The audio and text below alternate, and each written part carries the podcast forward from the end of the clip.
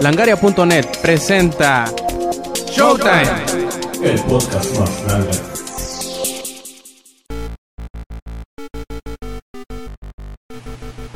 Hola y bienvenidos a la edición número 84 de Showtime Podcast. Este quien escuchan es Roberto Sainz o Rob Sainz en Twitter. Y pues bueno, hoy les tenemos una presentación, una novedad muy novedosa, en donde les presentaremos a uno de los nuevos colaboradores del sitio de langaria.net, que pues bueno, se quitó el rebozo de la cara, se desarrancheró y decidió pues, participar en esta edición número 84 de Showtime Podcast. ¿De quién les hablo? Pues ni más ni menos que del buen Zachary Nero. ¿Cómo te decimos? Zachary, Nero, A2Way, Chachichincle o como Office Boy? Tú dinos a ver, Pues Saki, más fácil para no decir todo el nombre, ya que Zachary es nombre formal. Pero Saki es mejor, Ah, más fácil de decir. Y más gay. También. Bueno, pues y para no hacerles más larga esta introducción, pues vamos le dando para adelante a esta edición número 84 de Showtime Podcast.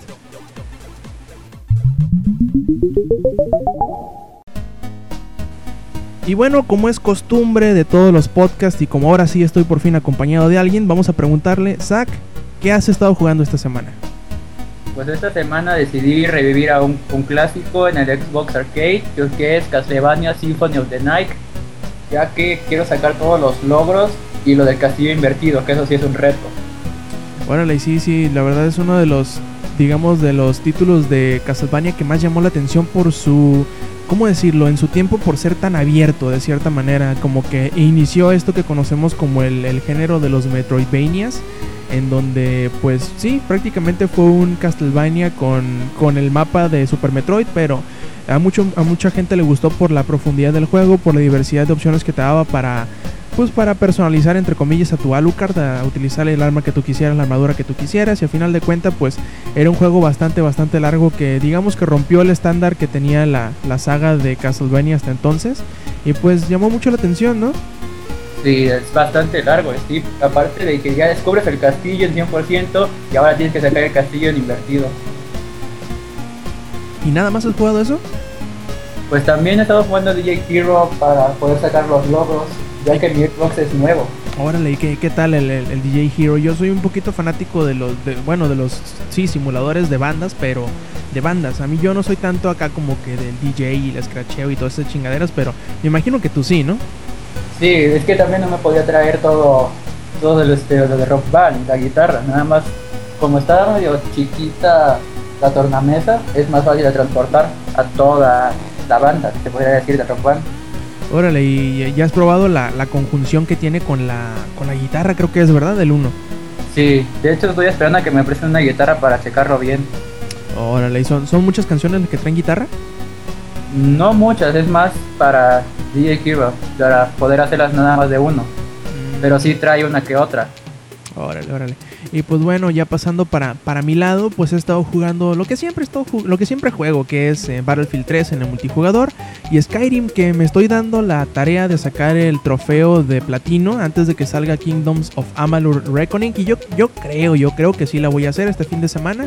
Ya solamente me falta terminar una de las quest lines principales del juego y llegar a nivel 50. Yo estimo que en unas 4 o 5 horas probablemente ya por fin tenga el platino de Skyrim. Claro, esto no significa que ya haya terminado de hacer todo lo que el juego me, me da la oportunidad de hacer. Todavía pues me faltan descubrir unas cuantas, eh, ¿cómo decirlo?, locaciones del juego. Todavía me faltan pues entrenar bastante para llegar a, la- a lo máximo de alguna de las disciplinas que me plantea el título y pues a ver, a ver qué onda, todavía quedan muchas, muchas horas eh, por jugar y ya, ya llevo más de 100, yo creo que fácilmente si quiero sacarle y dejarlo todo en blanco del título tendría que llegar a unas 200 horas, pero eh, ahí les recomiendo que le echen un ojo, la verdad está bastante recomendable el juego, tiene sus peros, ya saben, si tienen sus dudas eh, del juego, que, qué ofrece o qué no ofrece, pueden buscar la reseña en langaria.net y pues también...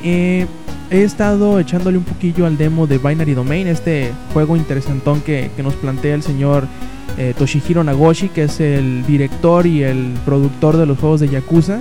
Y está mm, único, digamos, de alguna forma. Eh, nos plantea una mezcla rara entre Mass Effect y Gears of War. Y pues es algo distinto, digamos. Te, te plantea la, la, la oportunidad de poderle dar a tus eh, compañeros de escuadrón, pues, eh, ¿cómo decirlo? Órdenes de a dónde moverse, a dónde cubrirse, a quién atacar. Y aparte, en partes del, diálogo de las mismas misiones, te pedirán, eh, ¿cómo decirlo? De alguna manera te pedirán tu opinión de si está bien lo que quieren hacer o si te plantean algo que tú quieres hacer. Y dependiendo de ello será la, la afinidad que tenga cierto... Eh, tal, tal o cual eh, miembro de tu escuadrón hacia ti, o sea, qué, tan, qué tanto te van a confiar en ti o qué tanto no van a confiar en ti. Y está bastante interesante porque no sé si sepas tú, Zach, la premisa de, de Binary Domain. No. Bueno, la premisa en cuanto a historia es que pues en un, en un, en un futuro no muy distante, eh, pues ah, las corporaciones tecnológicas han logrado hacer eh, androides eh, autónomos, o sea, hace robots que puedan operar bajo su misma inteligencia artificial. Pero tal, tal ha sido la revolución tecnológica que se han empezado a mezclar en la sociedad. Al principio empezaron como que robots de ayuda para la, para la eh, pues industria como lo es ahora pero ahora ya se mezclaron con la, con la sociedad y ya cada vez es más difícil saber quién es un humano y quién es un robot, quién es un androide. Y pues bueno, se supone que los robots han llegado a una... eh, Han, han penetrado tanto en la sociedad que pues ya prácticamente toda la sociedad está, está pues manejada por los mismos robots. Más o menos esta es la premisa del mundo o del, trasfondo global en donde se asienta el juego. Y está bastante interesante, sobre todo por la mecánica de los enemigos, en donde no necesariamente es disparar a lo loco, sino que tienes que, o podrás más bien dicho, desmembrar a los androides, a los robots, más o menos o muy parecido a lo que Dead Space eh, pues ofrecía. Si te acuerdas bien, eh, en Dead Space pues podrías, podrías eh, ya sea pues tumbarle la cabeza o tumbarle un brazo o una pierna y de esto dependerá más o menos cómo, cómo armarás tu estrategia para derrotar a los enemigos, ya sea que les pegues en las piernas para que se muevan más lento, que les pegues en los brazos para tumbarle las armas o que le pegues en el pecho o en la cabeza para, para destruirlo más rápidamente. Y la verdad está muy interesante sobre todo la, la premisa de los jefes que, que nos muestra el demo en donde te enfrentas a dos, un robot así gigantesco como de, de dos pisos o tres pisos de alto, en donde tienes que eh, golpear una línea eléctrica mientras se, se para sobre un charco de agua para poderle tumbar la mayor parte de la armadura y después pues con, con granadas eh, adhesivas pues tumbarle el, el demás eh, blindaje que tiene sobre el cuerpo para final de cuentas montártela en la espalda y empezarle a, disparar prácticamente en la nuca. El otro jefe que te muestran es uno que parece como un gorila, en donde también igual tienes que tumbarle la, el, digámosle así, el blindaje de algunas partes del cuerpo para poderlo hacer más lento y, finalmente derrotarlo. Está bastante interesante la verdad la premisa del juego y yo creo que cuando salga este demo en territorios internacionales eh, les hago saber que este demo el que jugué yo fue el japonés y no entendí ni una chingada de qué les estaba diciendo a mis a mis compañeros de escuadrón, solo les decía, sí, no, güey, tú vete por ahí, no hay pedo. Y pues al final de cuentas no sé, no sabía ni qué jodidos les decía. Pero yo creo que cuando salga el, el demo internacional, pues mucha gente ya tendrá la oportunidad de, de saber qué onda con este juego. Y la verdad sí está muy interesante, sobre todo si tomamos en cuenta que este año no va a haber un Gears of War y aunque es muy, aunque es muy parecido a la vez también es muy distinto porque te plantea pues esta decisión de, de escuadrones de, de, darle tu, tu orden o de congeniar de alguna forma u otra eh, con, con el diálogo que te dan tus compañeros de escuadrón y está bastante bastante interesante. Sí, se escucha bueno. Aparte de eso de que es como una combinación de los que dijiste, va a hacer que llame la atención de los jugadores. Y sí, y aparte, eh, muchos quizá no conozcan a, al señor este Toshihiro Nagoshi, pero la verdad es que casi, casi todos, por no decir que todos sus juegos tienen un estándar bastante alto en cuanto a narrativa, en cuanto a diálogo y en cuanto a en general a la historia del juego. Y como este no es no va a ser un juego nada más de acción sino que va eh, va a tener un énfasis bastante remarcado en el drama cosa que el señor eh, Nagoshi es bastante digamos especialista pues los juegos de Yakuza más más allá de ser un juego en donde les pisoteas la cara a tus enemigos también tienen una gran carga dramática. Y yo creo que eh, si tomamos en cuenta estos precedentes que tiene tanto el estudio de Yakuza, que es el que lo está desarrollando, como el señor Toshihiro Nagoshi, que es quien lo está produciendo, pues yo creo que tenemos algo bastante interesante entre manos, que esperemos, esperemos que termine por eh, capitalizarle a Sega y que siga esta, esta franquicia, que la verdad se ve muy bien, el, motor gráfico que desarrollaron para este juego es muy llamativo, se ve muy bonito y, y, pues digamos que le da mucha oportunidad a la acción que siempre está en pantalla, las maniobras evasivas y todas las, las órdenes que le puedes dar a tu escuadrón. La verdad yo creo que sí promete bastante y esperemos que la gente logre darle una oportunidad a algo que se ve bastante prometedor, que es esto que conocemos como Binary Domain. Y habrá que esperar a que salga el demo en ese territorio también. Así y es. si le podamos entender para no mandar a matar a nuestro escuadrón. Ah, claro que sí. Y también es muy importante no dispararles, porque ahí sí se te enojan si les pegas un balazo.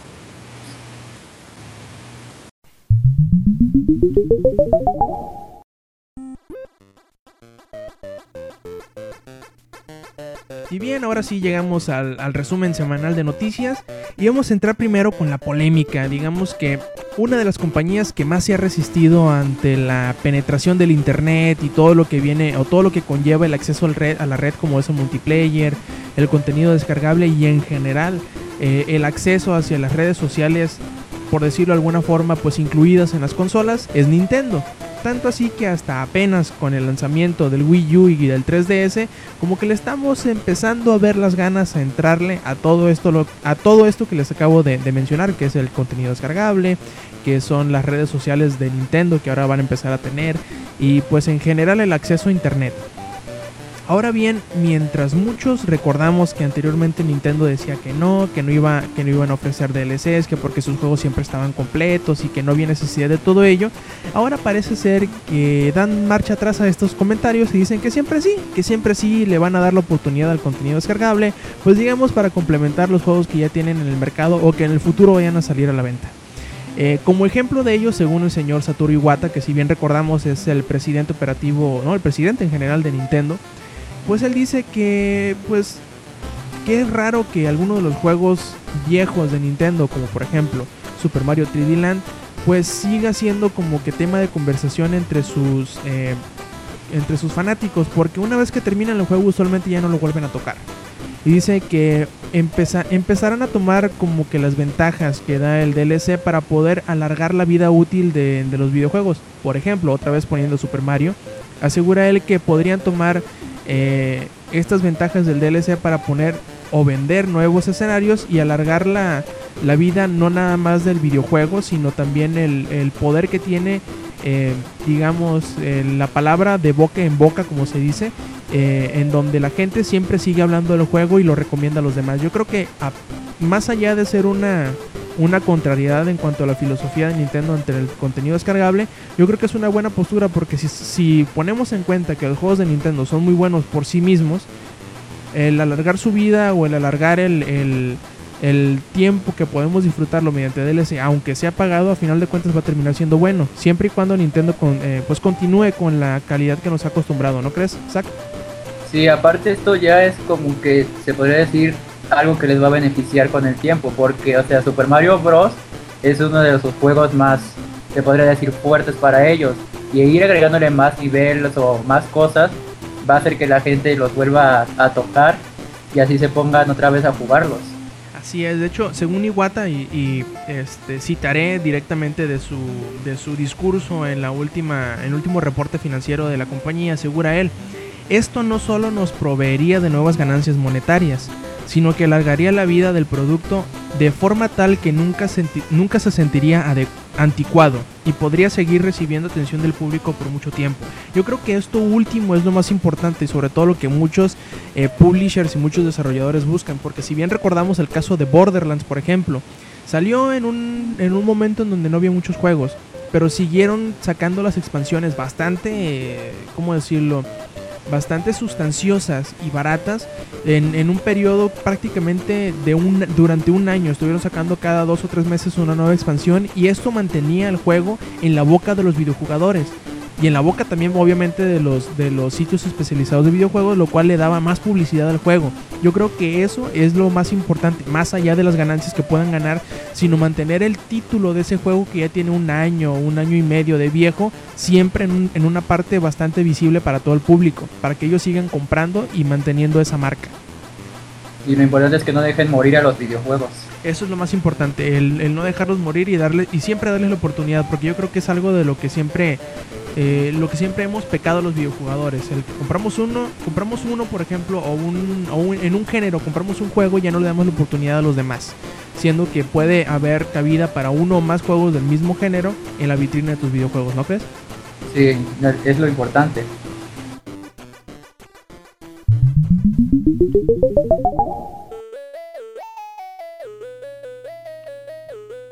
Ver, explícame cómo está el show de que el demo de Resident Evil 6 podría llegar antes a la Xbox 360. ¿Cómo, cómo, cómo son esas mamadas de Capcom? A ver, explícame que no entiendo.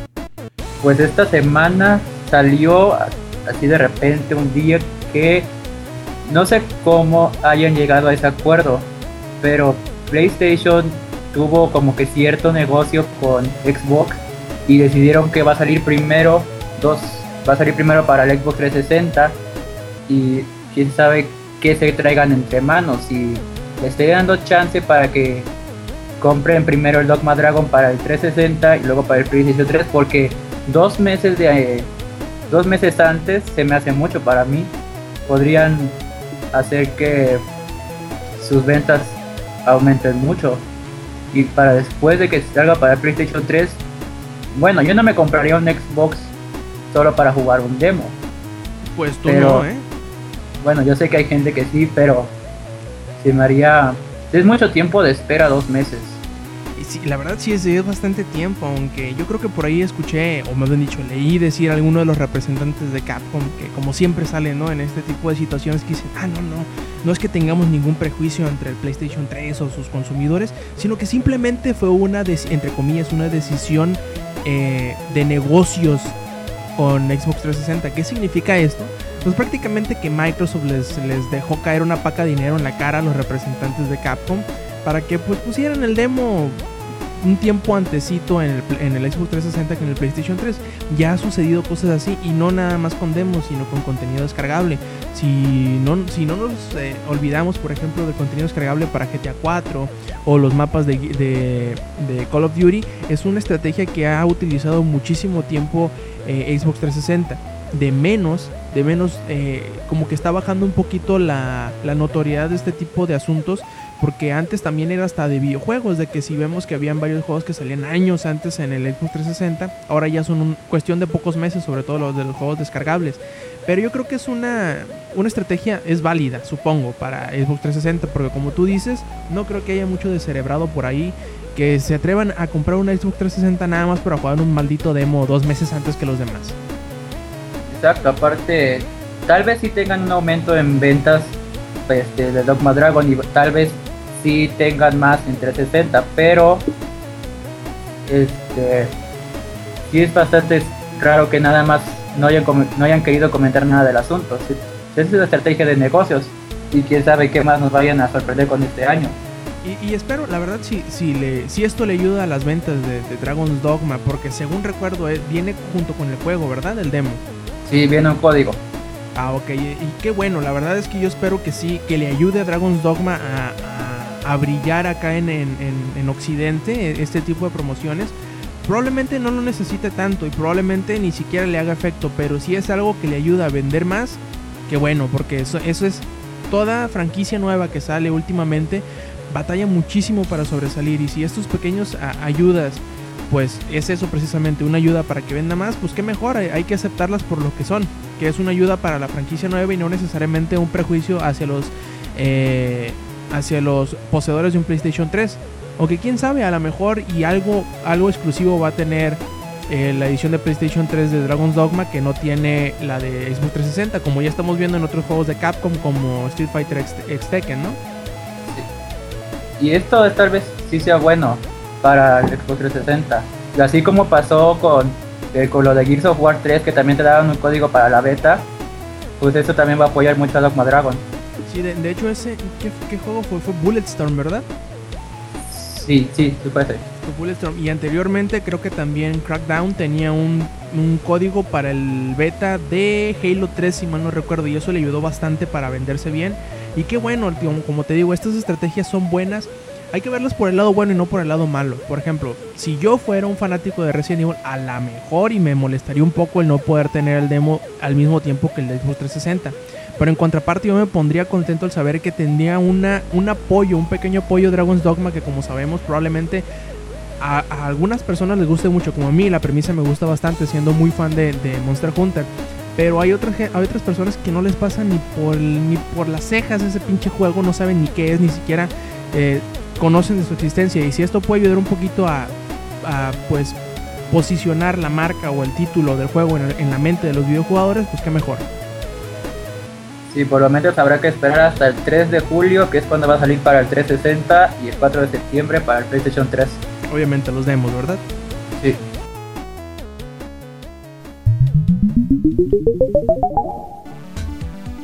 Hay estos chavos de THQ, cada vez parece que se están metiendo más, eh, más profundo en el hoyo.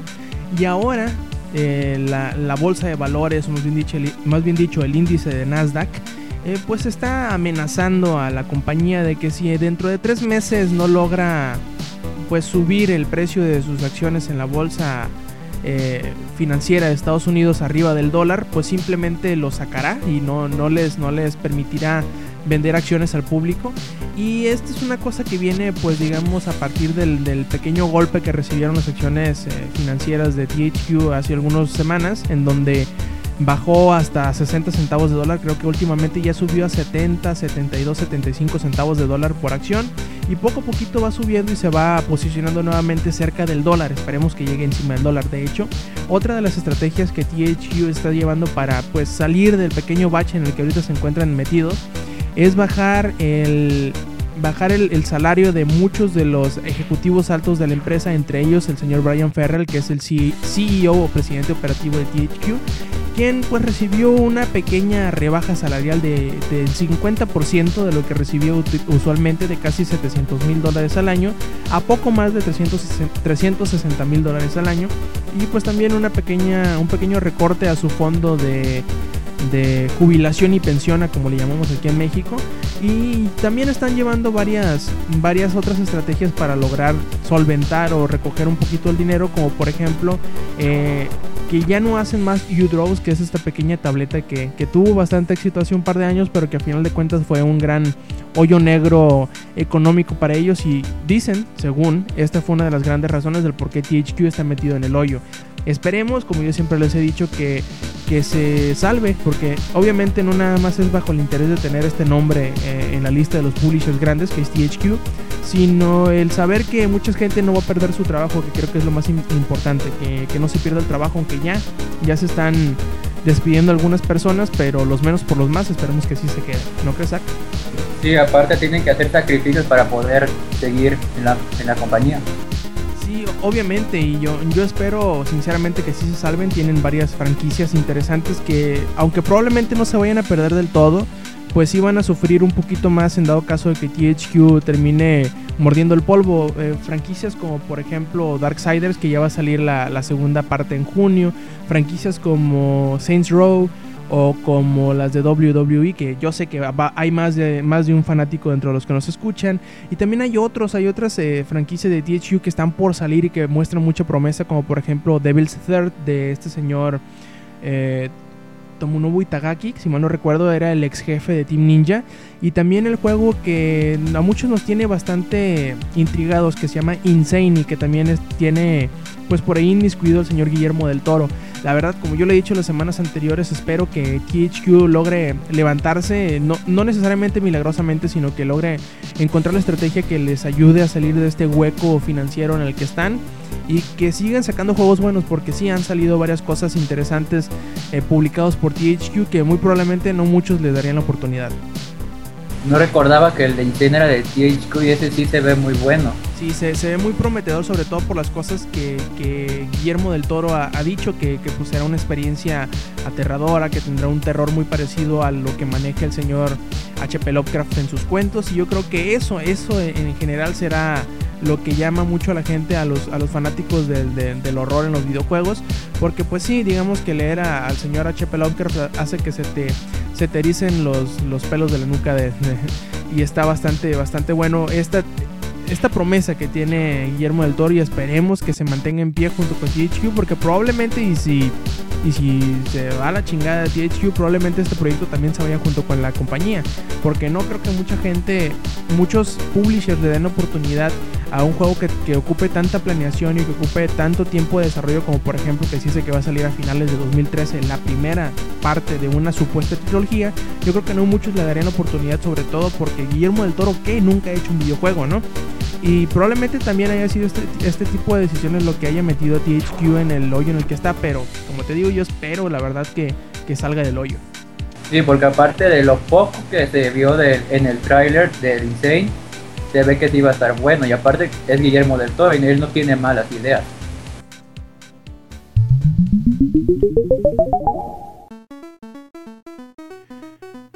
A ver, Zach, dinos qué onda con Halo 4. Por ahí dicen algunos que habrá nueva información este mes. ¿Tú, tú qué sabes de eso?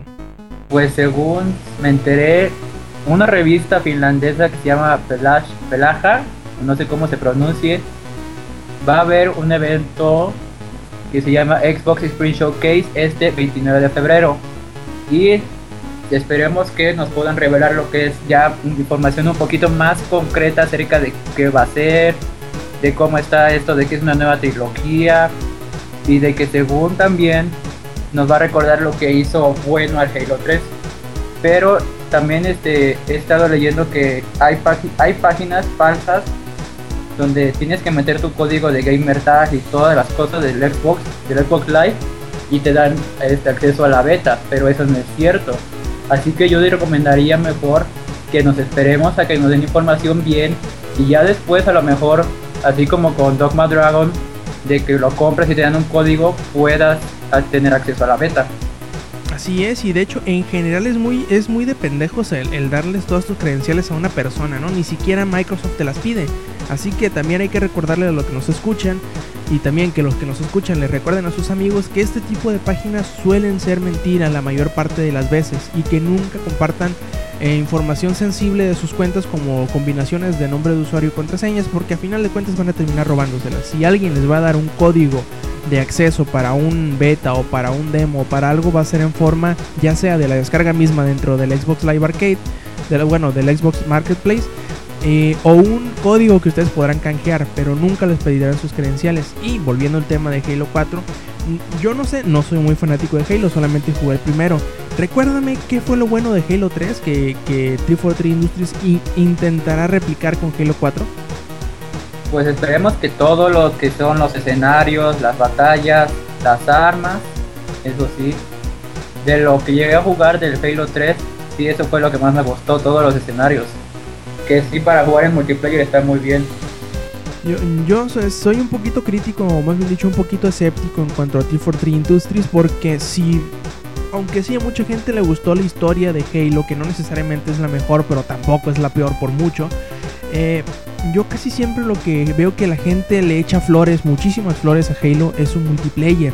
Y no, no sé tú qué tanta confianza le tengas a 343 Industries de que con el legado que empezó eh, Bungie para, para tener esta calidad en el multiplayer, porque yo creo que es lo más importante. Si yo, yo creo que si vemos que hay un multiplayer que no tenga la calidad, eh, pues digamos, eh, acostumbrada de Bungie, mucha gente empezará a perderle la fe a Halo. Es que sí se echaron un peso, un gran peso encima, porque si arruinan este, lo que es Halo, van a tener muchos. Ya nadie lo va a querer, pues van a dejar de decir, ah, es Halo, pero pues ya lo hace 343 Industries, así que ya no es tan bueno como cuando estaba con Bungie. Esperemos que nos cierren a todos la boca, ¿no? Como sucedió con, con Treyarch, que a final de cuentas sí terminó, eh, pues, mm, poniéndose a un nivel bastante aceptable en comparación de Infinity Ward, eh, obviamente hablando ahorita de la, de la franquicia de Call of Duty, en donde probablemente no sean el mismo multiplayer el uno y el otro pero a final de cuentas son una experiencia bastante, mm, eh, ¿cómo, decirlo? Bastante equivalente en donde, ah, pues no es que no pudieras diferenciar uno del otro, pero son bastante disfrutables. Esperemos que 343 Industries, que ahora a partir del mes de abril, si mal no recuerdo, serán los dueños totales de la marca de Halo Así que Bungie le estará pasando la estafeta completamente a 343 Industries a partir de abril.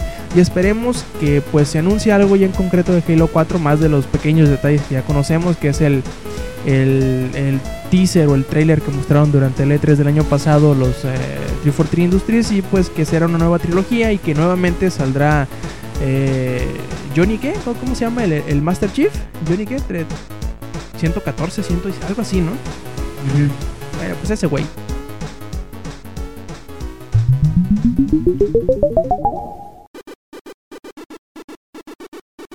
Los fanáticos de la ley y de apuntar a la gente con el pulgar y gritarle objeción en la cara, pues eh, estarán más que contentos al saber que Capcom eh, pues ha anunciado la nueva entrega, la quinta entrega de, la saga que conocen en Japón como Gyaku Tenseiban y aquí en América como Ace Attorney pues saldrá para el 3DS, eso esperan, eso esperan que salga para el 3DS, pues no se, no se anunció la, plataforma en realidad donde va a salir.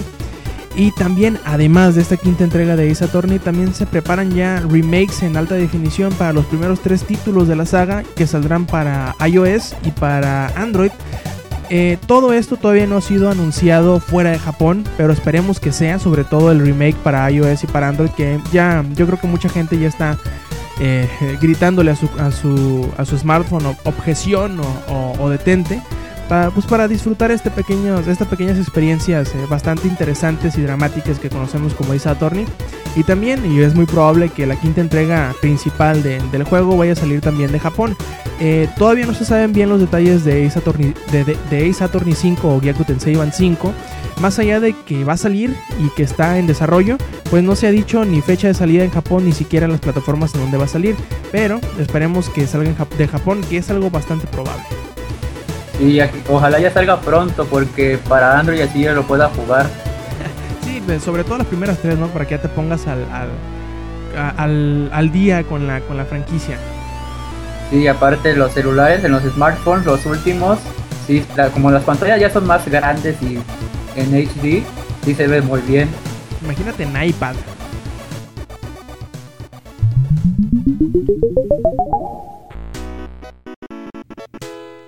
Y no nos olvidemos de la siguiente generación, ¿verdad, Zach? Y yo creo que por ahí hay algo interesante que, Sony nos, nos, comenta sobre el, PlayStation 4 o el supuesto PlayStation 4. Pues ellos no están muy preocupados por lo que va a ser sacar una nueva consola, ya que nada más están viendo cómo Nintendo está muy preocupado. Bueno, no preocupado, sino de que le están echando muchas ganas para lo del Wii U. Pero más que nada yo creo que Sony no se preocupa porque tienen muchísimas cosas de las cuales van a sacar este año, porque van a sacar pantallas, van a sacar este, celulares y aparte el Vita, aunque bueno, el Vita no les, bueno, dicen que sí le, estado, le fue bien en Japón, pero la verdad el precio aquí en México se me hace muy caro, yo quería uno. Aunque bueno, entrando a esa polémica del precio, sí es elevado, pero si nos ponemos a ver la relación de precios entre el PlayStation 3 y el Vita aquí en México y en Estados Unidos, nos damos cuenta que es el mismo precio. ¿A qué me refiero? A que el PlayStation 3 de 180 GB creo que es, en Estados Unidos cuesta 250 dólares, lo mismo que cuesta el PlayStation Vita Wi-Fi. ¿Cuánto cuesta el PlayStation 3 de 180 GB aquí en México? 5.999. ¿Y cuánto va a costar el Vita? 5.999. O sea, sí es un precio alto, les entiendo, pero a final de cuentas es la misma relación de precios en Estados Unidos.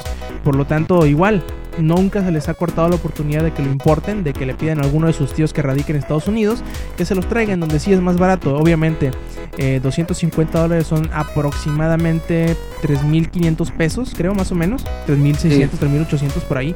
A 6.000 pesos sí es mucha la diferencia pero este, como les digo, si nos ponemos a ver la relación de precios, vemos que de menos tiene algo de coherencia. Ahora sí, ¿qué decíamos de la nueva generación? Pues Nintendo es el que ya está empezando a sacar sus nuevas consolas. Ya ves que Xbox y PlayStation van a anunciar tal vez, tal vez anuncien algo en el E3 de este año, pero solo sería si están empezando el proyecto o algo así. Yo supongo, de hecho, por ahí, si mal no recuerdo, eh, hay una, una declaración de, de, un señor de, de, PlayStation en Francia, creo que se llama Philippe Cardon o Cardon, no sé cómo se, pronuncia, en donde decía que sí, hay rumores y que, pues, como es normal, como es normal para, para los rumores, las compañías no suelen comentar sobre ellos. Y aunque, eh, pues, Nintendo tenga de cierta manera presión para mostrar y para lanzar su consola, que como sabemos ya va a salir a finales de año, pues eh, digamos que Sony no, no le importa tanto ese tipo de presión, que probablemente sean los últimos en anunciar cuándo y cómo sea la consola de, de, siguiente generación de Sony, el PlayStation 4, pero pues tienen mucha vida con el PlayStation 3 y yo creo que ese ha sido eh, su su argumento más fuerte durante los últimos meses. El sí, puede que por ahí salga el PlayStation 4, pero nosotros todavía tenemos planes con el PlayStation 3 de que nos van a durar de menos otros 4 años. Yo creo que, si vemos el ejemplo que ha puesto Sony con el PlayStation 3 y el PlayStation 2, en donde el 2 todavía sigue vendiendo una cantidad bastante razonable. 12, em, 13 años después de que salía a la venta, muy, probablemente veamos este tipo de compromiso eh, cuando salga el PlayStation 4 en relación con el PlayStation 3. O sea que se seguirá vendiendo y se le seguirá dando de alguna forma u otra pues el soporte ¿no? de, de parte de Sony. Y aparte el PlayStation 3 todavía tiene mucho que dar. Sí, y esperemos que, que lo siga dando, porque en realidad sí han habido bastantes títulos muy interesantes que probablemente no hayan vendido la millonada que quisieran, pero que de menos ahí están y están comprobando que aunque Sony a veces se tropiece un pie con el otro, eh, intenta, intenta, ¿cómo decirlo? Eh, satisfacer al, al- al mayor rango de gustos posibles con las exclusivas que saca. Y si sigue así, pues yo creo que no hay tanta necesidad de un PlayStation 4, que probablemente lo vayan a anunciar en algún momento del- de, este año o del otro, pero que tampoco espero que no se apresuren tanto como para eh, arruinarle el mismo lanzamiento de la consola o las características que vaya a tener. Tienen sus estrategias. Lo van a sacar en un momento en que digan que sí lo van a vender bien.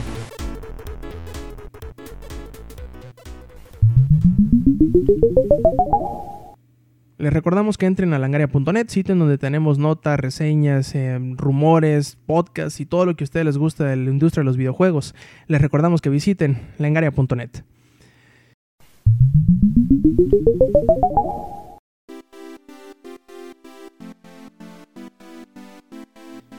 Y bien, Zach, llegamos por fin a la sección final del podcast y vamos a hablar nuevamente de estrategias y de tecnologías de protección ante piratería que sabemos. Hemos hablado mucho en los últimos 10 o 15 podcasts, pero ¿qué le vamos a hacer? Es un, es un tema bastante interesante que a muchas personas eh, les levanta pasiones, ya sea que lo odien o que lo amen o que estén en alguna parte entre medio de esos dos sentimientos. Pero digamos que es bastante raro el ver a una compañía como Electronic Arts, que fue, por decirlo de alguna forma, de los primeros en apoyar la estrategia de los online passes, que, que un online pass, por si no recuerdan o no saben qué es, es un pequeño código que se intercambia ya sea por la bueno, que usualmente bloquea la, la, capacidad o la posibilidad de entrar al componente multijugador de un videojuego a los títulos que se compran de primera mano o entre comillas, como le dicen ellos, originales, ¿no? Bueno, eh, al ser Electronic Arts uno de los primeros en apoyar esta estrategia del Online Pass, a mí, a mí no sé a ti, pero a mí se me hace muy interesante, si no es que raro, el ver que ahora en, su, en uno de sus, eh, en dos, mejor dicho, de sus próximos títulos, vayan a estarle dando un twist bastante, o un giro bastante mmm, inesperado en lo que uno pues estaría a la expectativa de, Electronic Arts. Déjame te explico, Zach, por si no recuerdas más o menos cómo está el show. Eh, estos dos títulos de los que hablamos es SSX o SSX y Syndicate. El primero de estos que, que si recuerdan por ahí en generaciones pasadas pues levantó pasiones al ser un juego de snowboarding bastante alocado que prácticamente era cambiar el, el, el Tony Hawk de, los, de las medias pipas y quitarles la, las patinetas y ponerle una tabla de snowboard y dejarlos en una, en una montaña acá llena de, de, rieles y de todo esto para que eh, pues hicieran trucos.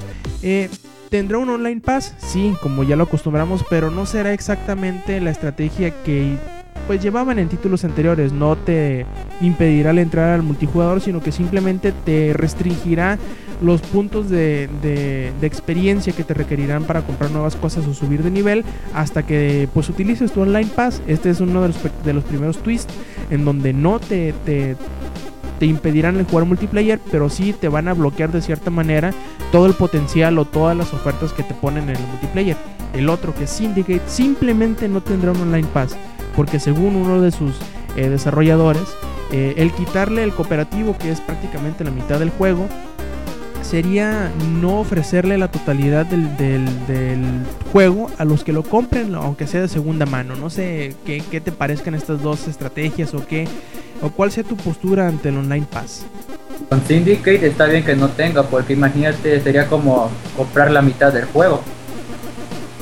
Y sería muy aburrido que no puedas estar en multiplayer. Pero con el SX, es, yo lo jugué, pero hace muchísimo, cuando salió el, creo que era el 3, para, el, el, para cuando fue el primer Xbox. Y sí está muy bueno ese juego de snowboard. Los trucos están muy locos. Pero sí, eso de que no te suban experiencia ni nada de eso, pues tal vez para jugar multijugador un rato sí está bien, pero también uno quiere subir de nivel.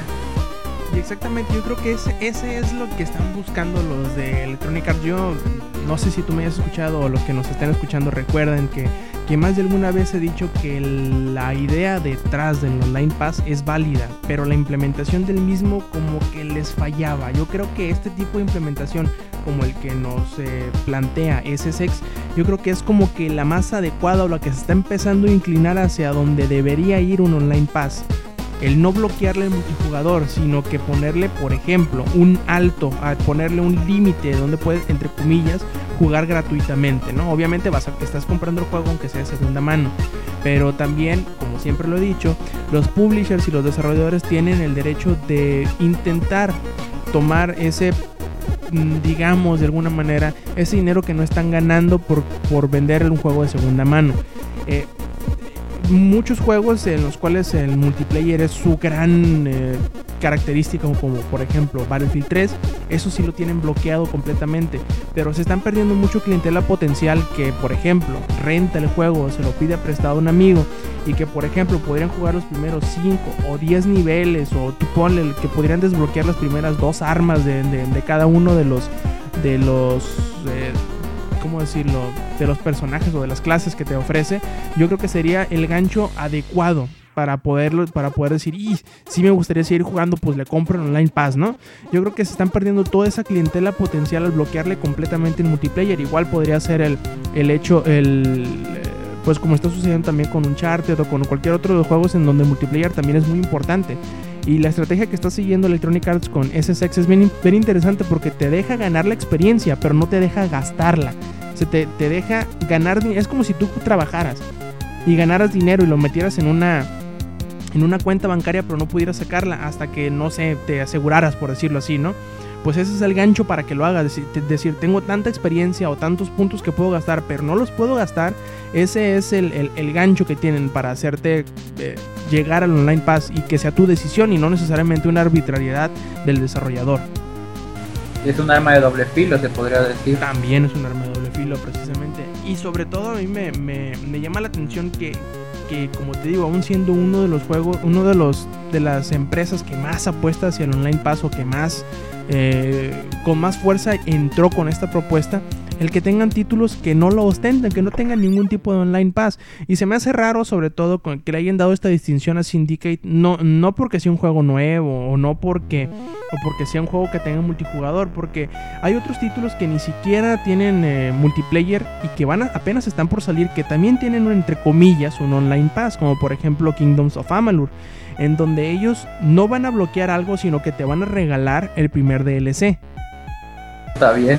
Y, Sí, y es interesante el cómo están intentando encontrar la forma de aprovechar o de, ¿cómo decirlo?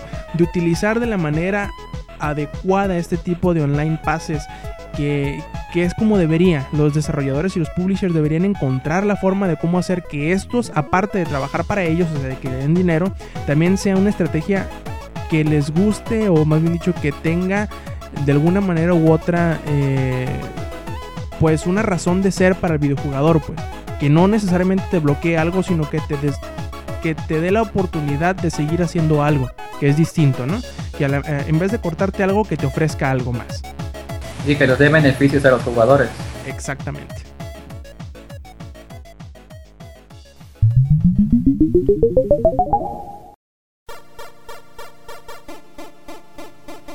Y bueno, Zach, ¿qué te parece si vamos terminando esta edición 84 de Showtime Podcast? Estuvo muy bien. Sí, sí, ¿te gustó? Para hacer la, primera vez que estoy aquí. Ya, la primera y esperemos que no la última, ¿eh?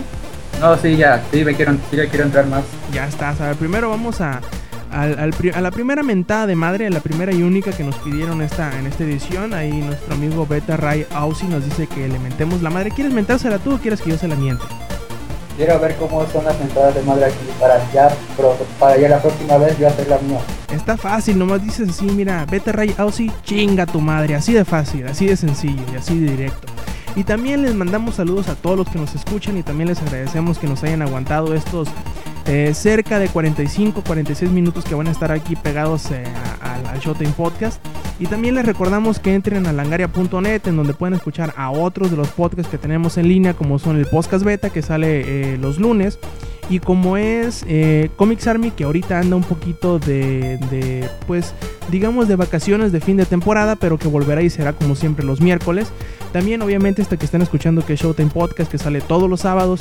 Y también eh, les, les hacemos dos avisos parroquiales en cuanto a Showtime Podcast. El primero es que la semana que entra van a estar con nosotros Eloit y Kunelotzin, que van a estar también a su vez presente el próximo viernes 10 en el evento de social de la presentación del PlayStation Vita en el DF. Así que si los ven por ahí en la, en la, fiesta de, del PlayStation Vita, no olviden darles un zape o, agarra, o, agarrarles una nalga y pedirles saludos para el, para el Showtime Podcast. Y también, en dado caso de que no vayan a ir a este evento, eh, pásense por Twitter en arroba Eloit y arroba Kunelotzin y avienten sus preguntas, sus dudas, sus, sus inquietudes en cuanto al Vita y sus juegos de lanzamiento.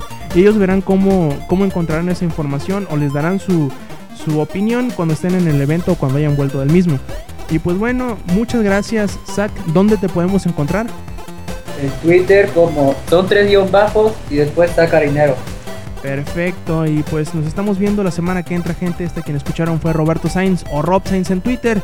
Y también Stay Metal.